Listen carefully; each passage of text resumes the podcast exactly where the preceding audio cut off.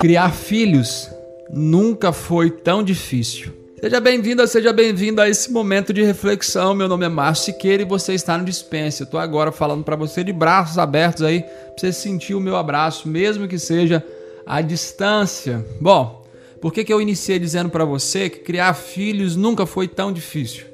Só te situando, a gente está durante essa semana falando sobre a educação de filhos. Esse processo complexo, porém totalmente necessário. Por que, que eu digo para você que criar filhos hoje é mais difícil do que foi ontem? Porque criar filhos ontem era uma experiência comunitária. Pensa em quantos irmãos o seu pai tem, sua mãe tem. Conforme a sua idade, é provável que seus tios, você tenha 10 tios, 8 tios, 5 tios. É, então você tinha uma experiência comunitária. E como é que era? O irmão mais velho cuidava do outro, que cuidava do outro, que cuidava do outro, que cuidava do outro até chegar no, no menor. Até porque é, você não tinha boa, boa parte das casas, você não tinha fogão a gás, era fogão a lenha, então tinha que catar lenha. Você tinha todo um, um processo ali, é, socar é, farinha, mandioca, né, para fazer farinha. Você tinha todo um processo que não permitia, por exemplo, a mãe se dedicar à educação dos filhos porque as lidas da casa elas eram muito grandes. E você tem 10 filhos, quem tem tempo para 10 filhos, para educar 10 filhos? É... E aí você acaba tendo essa, essa relação tão complexa que era de criar filhos. E quando você tem 10 filhos, a atenção, a, a, a energia que você dispensa para criar um filho hoje é maior do que a que você dispensava para criar 10 filhos ontem. Até porque se você tem 10 filhos, e aí eu vou falar para você de forma aqui bem fria, se um dos seus 10 filhos morre, você tem 9 filhos. Se um filho hoje morre, você perdeu tudo que você tem. Então você tem é, toda uma comunidade hoje em torno dessa criança. Então, antes você tinha é, 10 filhos que precisavam da atenção de uma mãe.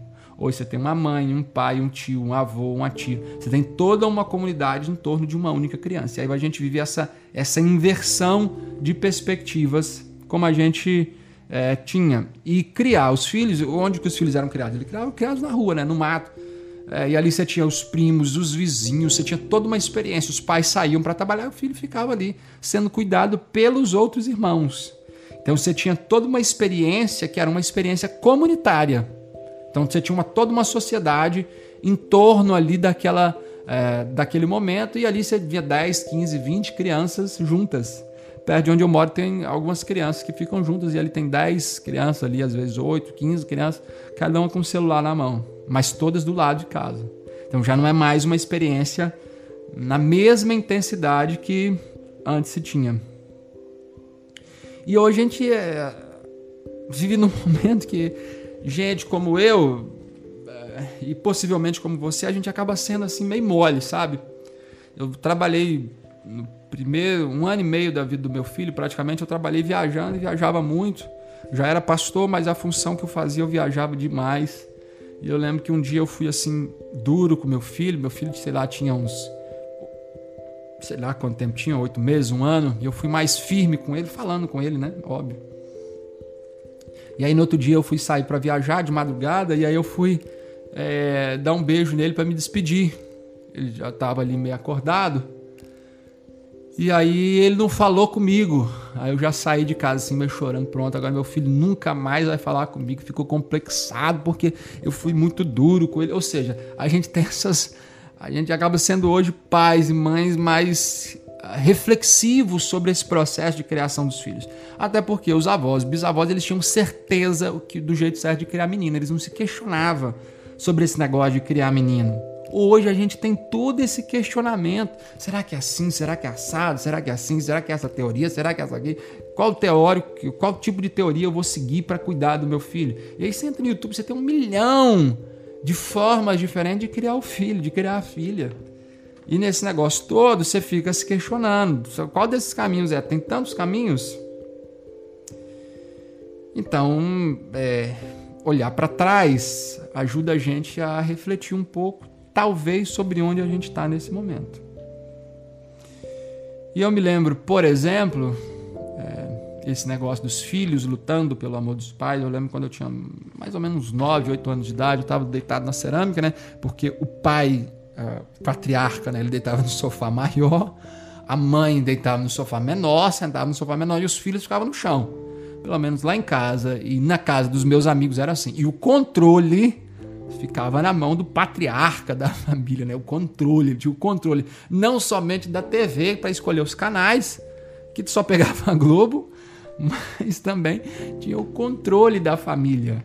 E aí eu me lembro assim ter dito assim meu pai, eu queria uma eu queria uma camiseta gola polo com um bordado. Olha o modelo, uma camiseta gola polo com um bordado, uma calça jeans e um tênis. Meu pai olhou para mim e falou assim: Você se vestir igual um vagabundo, é? E aí, olha como é que um vagabundo se vestia: uma calça jeans, um, um tênis e uma camiseta gola polo bordado. Aí o tempo passa e eu tenho que ver, até uns, até uns dias atrás, vendo meu pai indo pra academia, todo boy, sabe? Camiseta e tal, camiseta regata, tênis de malhação, bermuda de malhação. O que aconteceu com aquele negócio? Pô, porque 20 anos, eu, eu, eu nasci na época errada. Porque quando eu era criança, quem mandava eram os pais. Agora que eu sou adulto, quem manda são as crianças, né? Você tem essa sensação que você também nasceu na, na época errada? Bom, esse é um admirável mundo novo. Citando aí o, o livro de. Bom, vamos lá, vamos para o assunto que, que interessa. É, esse é um mundo de questionamentos. E aí eu vou te fazer algumas perguntas aqui para você refletir. Por exemplo, por exemplo, primeira pergunta que eu quero fazer para você. Quantas vezes fora da escola você teve que usar uma equação matemática? Sabe aquele negócio? X elevado ao cubo e nananã, E eu não sei nem se isso é equação matemática ou física. Por aí você consegue já entender o quão bom eu era em física e em matemática. Eu lembro que uma vez fui fazer um trabalho de física, era para calcular da casa para a escola, tarará, tarará, tarará ah, eu fiz um desenho assim, aí eu não coloquei os risquinhos do asfalto no desenho, eu coloquei assim na legenda, ah, coloquei uma, um asterisco explicando pro professor por que, que não tinha um risquinho. Não tem o risquinho porque ah, na, na, minha rua não é asfaltada, é rua de chão. Ele me deu meio ponto por isso. Aí todas as provas de física e matemática eu ficava tentando inventar alguma coisa criativa para ver se eu ganhava mais um meio ponto. Eu não sei nem como é que eu passei. Eu não sei nem como é que eu passei até hoje. Bom, mas passei. Algumas vezes, né? Outras vezes provei, mas estamos aqui. Quantas vezes você usou uma fórmula de física? Você já se perguntou sobre isso? É interessante porque o professor de geografia pega o professor de geografia e entrega uma prova de matemática do terceiro ano para o professor de geografia. O que, que ele sabe dessa prova? Nada. A escola é interessante porque você tem vários professores que são especialistas, não, professor de história entende história entende pouca coisa, talvez, de matemática. E o professor de matemática talvez entende pouca coisa de português, de todo aquele parâmetro ali, todas aquelas regras, etc, etc, etc. Então você tem vários especialistas. O que é uma, uma escola, principalmente do ensino médio? São vários especialistas, cada um é especialista numa área. E se espera do aluno que ele tenha conhecimento de todos esses conhecimentos de geografia, de português, de matemática, é, de, de, de, química. Mas o próprio professor não sabe. E por que, que o aluno, então, ele tem a obrigação de saber? Com isso, eu não estou dizendo que, é, que eu tenho um sistema melhor de educação. Não tem. Não tem. Mas isso também não me impede de refletir sobre o sistema que a gente tem.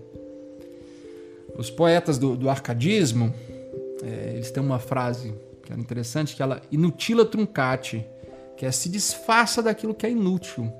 E quantas das questões que a gente tem no ambiente escolar e que às vezes os pais vão reforçar e tal, é, são inúteis.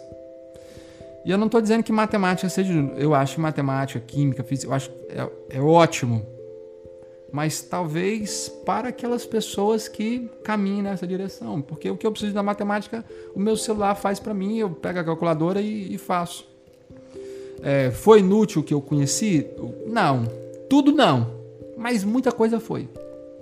E aí eu estou falando disso até porque eu caminhei mais para a área de humanas é, gosto de, dessa área e etc e tal. Então eu usei mais isso. Talvez se eu fosse aqui um professor de, de química, é óbvio que eu estaria falando de, de, outras coisas, estaria refletindo talvez sobre outros pontos. Assim como tem gente que acha que a história é inútil, eu não acho que seja. Tem gente que acha que a geografia é inútil, eu não acho que seja. Então assim, é, mas se exige um conhecimento completo de alguém que um conhecimento de alguém que tenha todos os conhecimentos. Que é para quê? Que é para passar na prova. Qual prova? Passar no Enem, entrar na faculdade. E toda a educação ela acaba sendo criada para isso, para a pessoa passar na faculdade. Mas será que é só isso mesmo? Será que a educação é só para isso, só para gente passar na faculdade? E aí eu sei que tem muita gente que tá me ouvindo aí falando: ah, não, meu filho nem para faculdade não, não quer ir. Bom, mas se fosse, seria só para isso? Tem mais nada? E é interessante, sabe por quê? Porque isso tudo vai fazendo com que o ambiente escolar ele vai se tornando um ambiente pesado. Boa parte dos traumas das pessoas ele acaba sendo um ambiente escolar. Quando você vê aí um, um doido, doido que eu estou dizendo, é, enfim, uma pessoa que tem um transtorno, ele entra num, numa escola, um massacre de Suzano, por exemplo, Realengo, em que a pessoa ele entra lá com um machado na mão, com, com uma pistola e sai atirando nas pessoas é, o ambiente escolar ele é um ambiente pesado, ele é um ambiente complicado, ele não é um ambiente é simples. Eu lembro, por exemplo, quando eu entrei para a faculdade, a faculdade de teologia, ali 99% dos alunos é homens, normalmente nas salas é, tinha uma ou duas, uma ou duas mulheres. Isso no ambiente onde eu fiz a faculdade de teologia. Isso lá na, em outro lugar. E aí eu lembro que eu ficava rindo, né, cara? Das perguntas idiotas, né? Porque antes de entrar no colégio, tem todo. Eu já ouvia sobre como funcionava a faculdade, etc. e tal. Você tem toda uma, uma mística envolvida é, neste, nesse modelo de faculdade que eu fiz. E aí chegava na escola, na faculdade, aí a pessoa fazia uma pergunta idiota, eu ficava rindo, me achando o máximo, né? Cara, mas cada vez, hoje refletindo, se ele está perguntando é porque é uma dúvida dele. E aí eu fazia parte desse processo aí de dificultar as coisas e de complicar e deixar o ambiente mais pesado. Ah, e às vezes a gente cria os filhos não para questionar, a gente cria os filhos para ter as respostas. Só que as respostas certas hoje não são as respostas certas de amanhã. Para muita coisa, eu não estou falando para tudo na vida. É, por exemplo, material didático. Muito do, do que se diz hoje sobre as matérias daqui cinco anos vai estar tá errado. Daqui cinco anos vai estar tá errado. E é, por quê? Porque o conhecimento ele está se renovando numa velocidade cada vez mais impressionante. Por exemplo, para um médico especialista, é para ele se manter atualizado na sua área hoje, em média, ele precisaria estudar 163 horas por semana para se manter atualizado. 163, ou seja, ele passaria só estudando ele passaria só estudando para ele se manter atualizado, porque o que ele conheceu, quando ele se formou em medicina, ele tem 163 horas em média de, novo, de novos conhecimentos sendo produzidos por semana. Então, o que ele aprendeu há 10 anos atrás, hoje já é uma outra medicina. Já é uma outra medicina. E assim, tá, não é só em medicina, tem vários outros conhecimentos. Por isso que aprender a desaprender e reaprender como vai dizer o, Alvin Toffler, é fundamental. Aprender a desaprender, porque muita coisa que, que a gente aprende, e aí se eu estou falando para um adolescente agora, muita coisa que você aprendeu, você vai ter que desaprender para poder reaprender outras coisas. Essa, essa elasticidade. E aí, falando sobre os médicos, por exemplo, sobre o, o sistema médico, é, se estima aí que nas próximas décadas, por exemplo, o sistema médico pode ser substituído pelo Watson, pela Alexa, pela, pela Siri, que são esses ah, são esses programas, sabe que você tem no, no computador, que você tem no celular, que te traz respostas, porque eles vão conseguir é, fazer pesquisas muito mais rápidas do que o ser humano. E esses aplicativos, esses programas de computador, esses, esses comandos de voz, etc., inteligência artificial, é, dentro das próximas décadas, é possível que substitua Então o mundo está se tornando um mundo cada vez mais, mais louco. O YouTube, por exemplo, se tornou a maior sala de aula do mundo. Ele quer estudar, ele não precisa do professor de história, ele vai no YouTube, o YouTube responde para ele o que, que ele quer. E assim, em vez da gente ensinar, estimular as crianças a aprender nesse novo mundo, aprender, desaprender, reaprender, a gente está preocupado com a resposta certa. A gente está preocupado com a resposta certa. A gente não está preocupado em ensinar a, a, os nossos filhos a pensar. A gente está preocupado em que ele decore a resposta esse modelo fracassou, já foi, a gente já está vivendo num outro período. Então, aprender, desaprender, reaprender é fundamental. Ben Carson é um dos, dos, nomes mais famosos no mundo da neurocirurgia.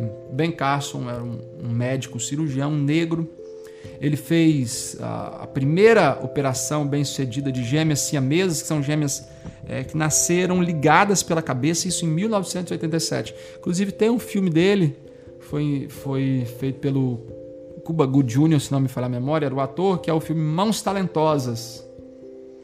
É, ele se tornou um baita do médico e o seu irmão se tornou um baita de um advogado.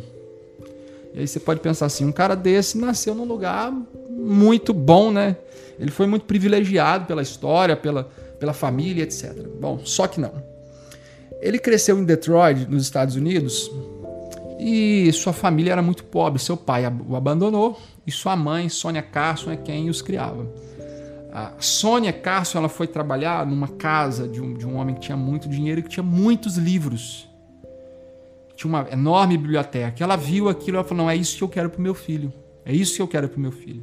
E ela lançou um desafio simples. Ela trabalhava o dia inteiro, os filhos ficavam em casa, depois chegavam da escola. O desafio era o seguinte: eles tinham que ler dois livros por semana e entregar um relatório. Dois livros por semana e entregar um relatório.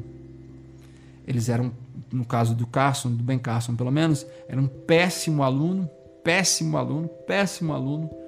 Mas depois desse hábito que no princípio foi difícil, a mãe implementar, porque ela trabalhava o dia inteiro, chegava em casa à noite, tinha que limpar a casa, todo aquele processo, fazer janta, você sabe, você conhece essa história. E esse menino que tinha tudo para dar errado, esses meninos que tinham tudo para dar errado, um se tornou um grande advogado e o outro se tornou um dos maiores neurocirurgiões da história. Qual é a diferença? Qual é a diferença? Eles foram estimulados, eles foram estimulados. Esse é um mundo novo, é uma nova realidade Criar filhos hoje é diferente do que foi ontem, mas a gente precisa ensinar os nossos filhos a aprender. Se ele, se ele aprender, se ela aprender a aprender, a buscar o conhecimento, a ter essa, esse compromisso, então as pessoas elas serão diferentes. Não que eu acho que o, conhecimento, é, você ter um, um, um conhecimento sem você também ter, você ter um fortalecimento do caráter, a informação sem o fortalecimento do caráter, acho que é Plutarco, se não me falha a memória, que diz que nesse movimento, na verdade, você está piorando a sociedade. Porque a pessoa tem informação, mas ele não tem caráter. Então ele vai fazer as suas malcaratices de forma ainda melhor. Talvez esse seja o caso é, em alguns locais, inclusive entre, não acho que são todos, mas entre alguns políticos. Pessoas com muito conhecimento, mas sem caráter. Talvez esse fosse o caso de muitos cientistas da Alemanha nazista e de outros lugares mais. Enfim, dispense uma educação que não seja para uma vida toda.